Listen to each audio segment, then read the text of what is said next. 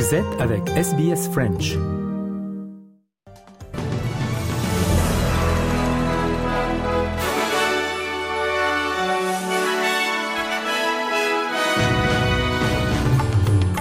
Et d'abord les grands titres de ce 1er janvier, des documents du cabinet datant de 2002 et récemment publiés montrent pourquoi le gouvernement de John Howard a refusé de reconnaître les peuples des Premières Nations dans la Constitution. Les célébrations du Nouvel An en Australie attirent de grandes foules au cours de la première année sans restriction Covid. Et puis Royal Life Saving a lancé un avertissement pour les Australiens en ce jour du Nouvel An et les jours d'été à venir d'être prudents dans l'eau.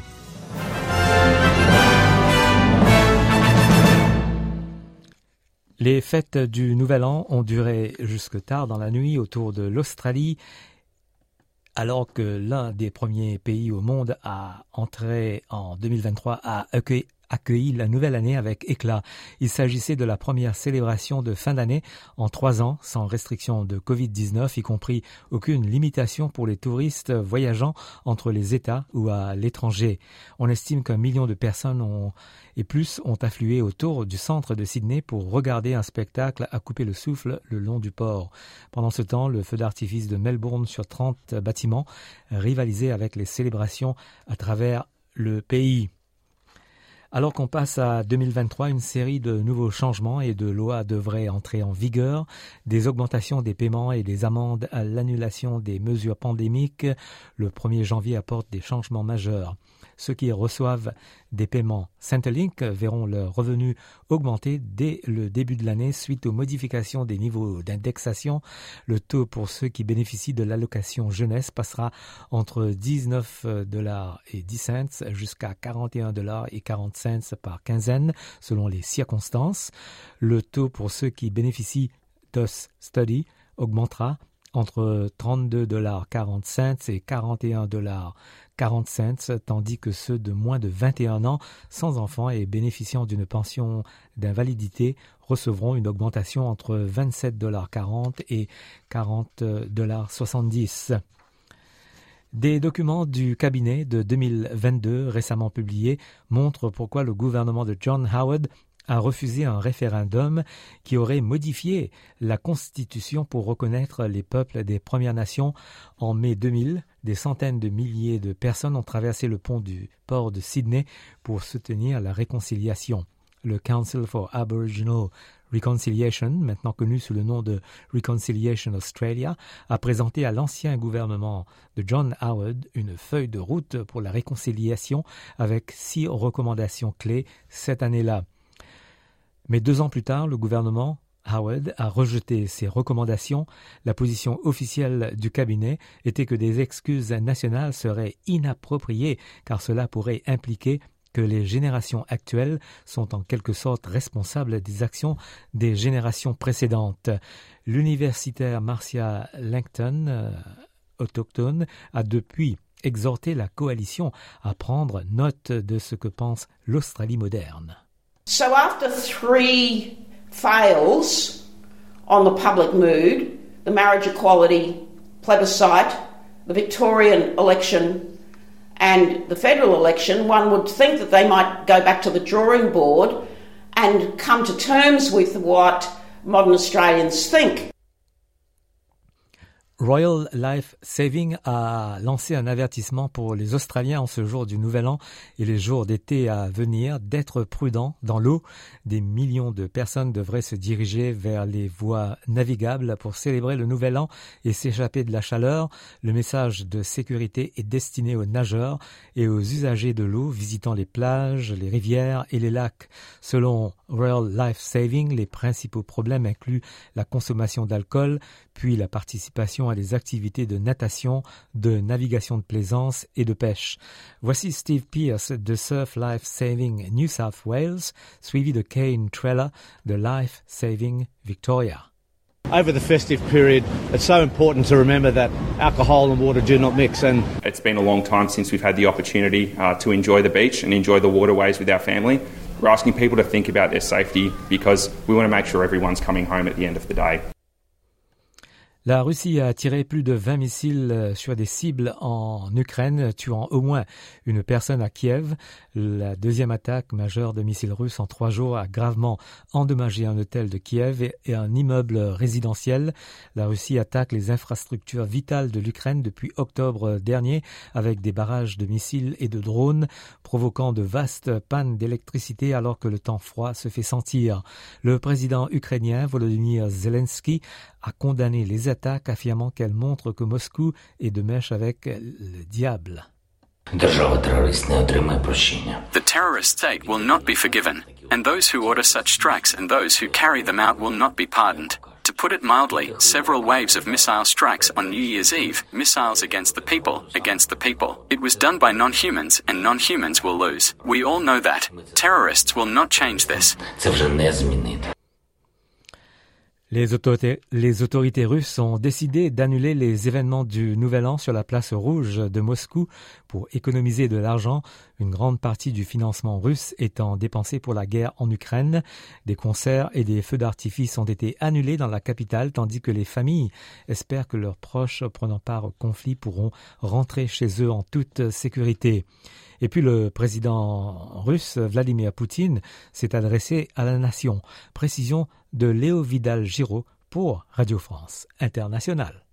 Au lieu des habituelles murailles du Kremlin, cette année c'est devant un groupe de soldats en uniforme que Vladimir Poutine a prononcé ses traditionnels vœux de nouvel an aux Russes. Le changement est symbolique, ces vœux sont des vœux de guerre, et toutes les étapes classiques de cet exercice très codifié ont été revisitées dans ce contexte. Le retour sur l'année écoulée par exemple, 2022, une année de décisions difficiles et d'événements fatidiques, la Russie a martelé Vladimir Poutine, se bat pour la vraie indépendance, elle protège son peuple dans ses territoires historiques. C'est comme cela que le président russe appelle les régions ukrainiennes qu'il a annexées cet été. Hommage aussi aux soldats de l'opération militaire spéciale, des héros accomplissant un devoir sacré. Et puis place aux prévisions pour 2023, une année au cours de laquelle Vladimir Vladimir Poutine prévoit que se jouera le sort de la Russie dans la guerre non déclarée que lui mènerait l'Occident. Les Occidentaux nous ont menti en parlant de paix pour se préparer à nous agresser, assure-t-il. Ils utilisent cyniquement l'Ukraine et son peuple pour affaiblir et diviser la Russie, mais nous l'emporterons, conclut-il, avant d'enfin laisser la place au réveillon. Le président français Emmanuel Macron a présenté ses vœux à la population, les premiers de son nouveau mandat, les sixièmes depuis son élection en 2017. Valérie Gasse, RFI. La réforme des retraites sera bien appliquée dès l'été 2023. Dans son allocution de vœux, Emmanuel Macron a réaffirmé sa volonté de maintenir ce calendrier. Le président de la République n'a pas donné les détails des arbitrages réalisés. C'est Elisabeth Borne qui doit s'en charger le 10 janvier prochain. Mais il a expliqué qu'il y avait une nécessité travailler plus longtemps, entérinant donc le report de l'âge légal de départ à la retraite qui représente le fondement de cette réforme revisitée qui doit permettre d'assurer le régime de répartition. Une réforme juste à entendre le chef Pour ce faire, l'allongement de nos carrières de travail sera progressif. Il se fera par étapes sur près de 10 ans.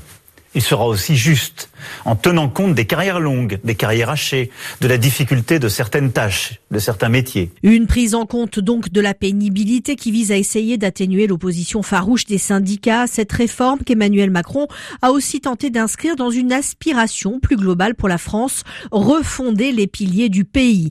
Une entreprise dans laquelle le chef de l'État espère obtenir le soutien des Français auquel il a voulu envoyer un message d'unité et d'ambition collective.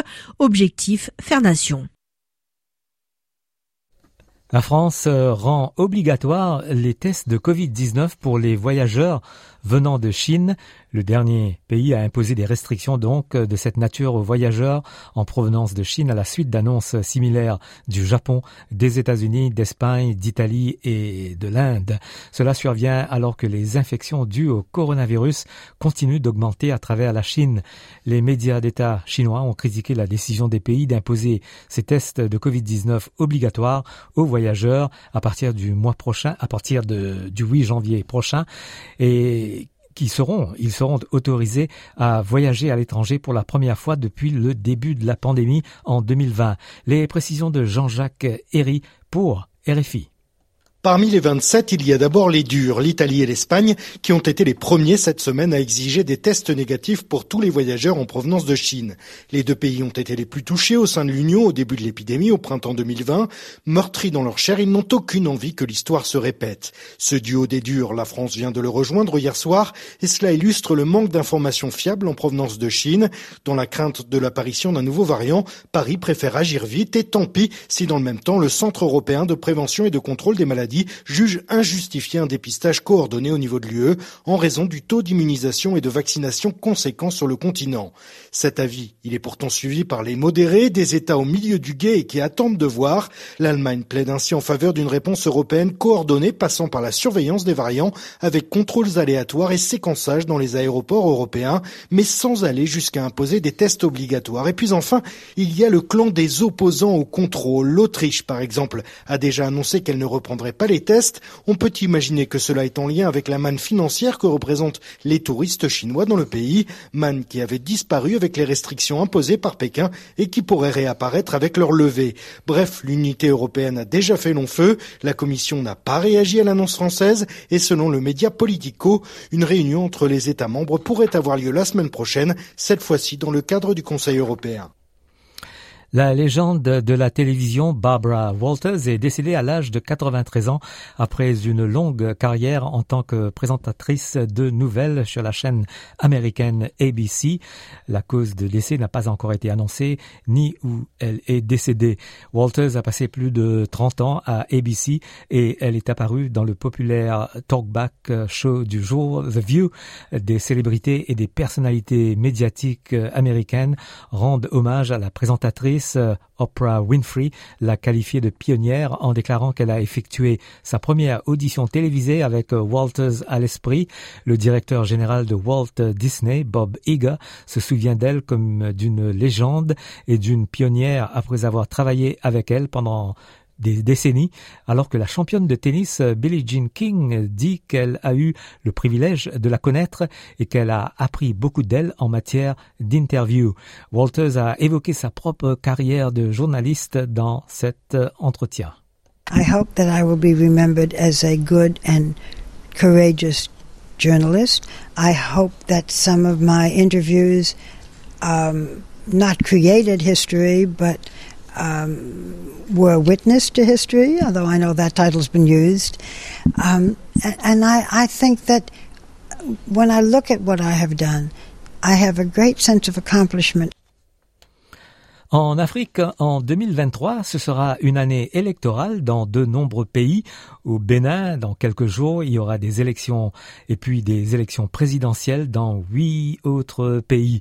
Les précisions d'Amélie Tullet pour RFI avec notamment au premier semestre les élections générales au Nigeria, poids lourd du continent avec plus de 200 millions d'habitants. Rendez-vous le 25 février pour la présidentielle et les législatives. Le président Muhammadu Buhari, arrivé au terme de deux mandats, ne peut pas se représenter. En revanche, pour la Sierra Leone en juin, le Liberia en octobre et Madagascar en novembre, les sortants Julius Maadabio, George Weah et Ange Razoel peuvent briguer un second mandat.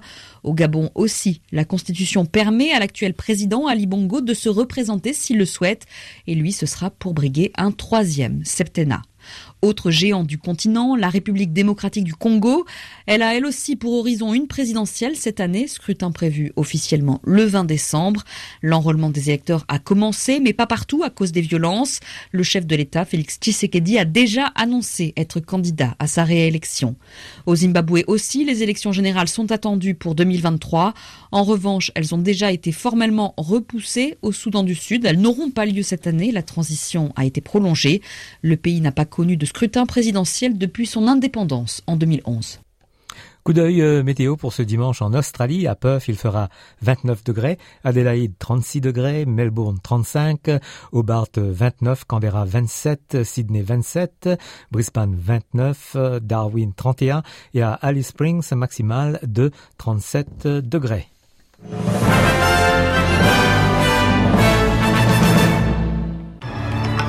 Un rappel des grands titres de ce 1er janvier. Des, les célébrations du Nouvel An en Australie attirent de grandes foules au cours de la première année sans restriction Covid. Royal Life Saving a lancé un avertissement pour les Australiens en ce jour du Nouvel An et les jours d'été à venir d'être prudents dans l'eau. Fin du journal et dans quelques instants, le journal des sports.